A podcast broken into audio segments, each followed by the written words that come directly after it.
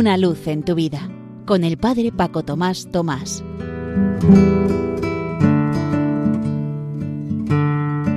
Queridos amigos de Radio María, os saludo muy cordialmente desde la parroquia San José en Las Matas, cerca de Madrid.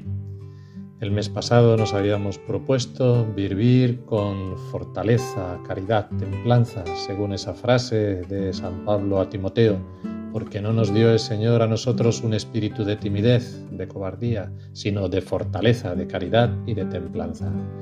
Para este mes os propongo otra palabra para nuestra vida, tomada como siempre de las lecturas de uno de los días, en concreto de anteayer, fiesta de todos los santos. Es de las bienaventuranzas, el capítulo 5 de San Mateo.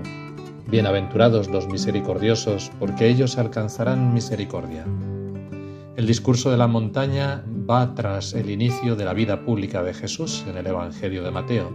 La montaña se considera el símbolo de un nuevo monte Sinaí, en el que Cristo ofrece su ley como nuevo Moisés. El capítulo anterior hablaba de grandes masas que comenzaron a seguir a Jesús y a las cuales él dirigía sus enseñanzas. En cambio, este discurso lo dirige Jesús a sus discípulos, a la comunidad naciente, a los que más tarde serían llamados cristianos.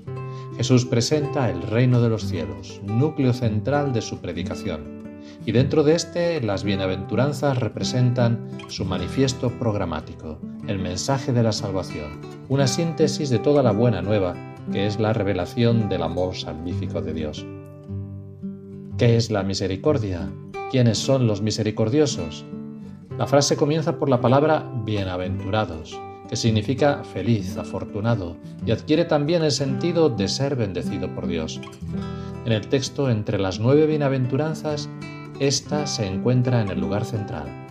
Las bienaventuranzas no pretenden representar comportamientos que son objeto de premio, sino auténticas oportunidades para ser un poco más parecidos a Dios. En particular, los misericordiosos son aquellos que tienen el corazón lleno de amor a Él y a los hermanos, un amor concreto que se inclina hacia los últimos, los olvidados, los pobres, hacia quienes necesitan este amor desinteresado.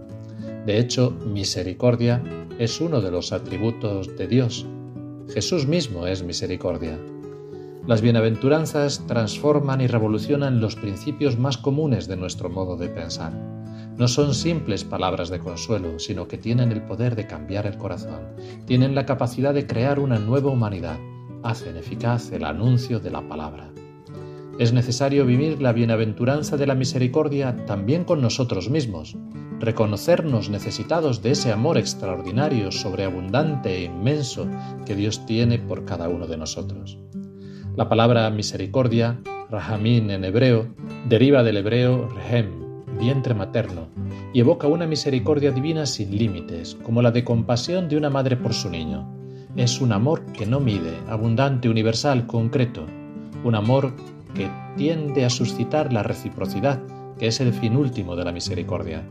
Así pues, si hemos sido víctimas de alguna ofensa o de alguna injusticia, perdonemos y se nos perdonará.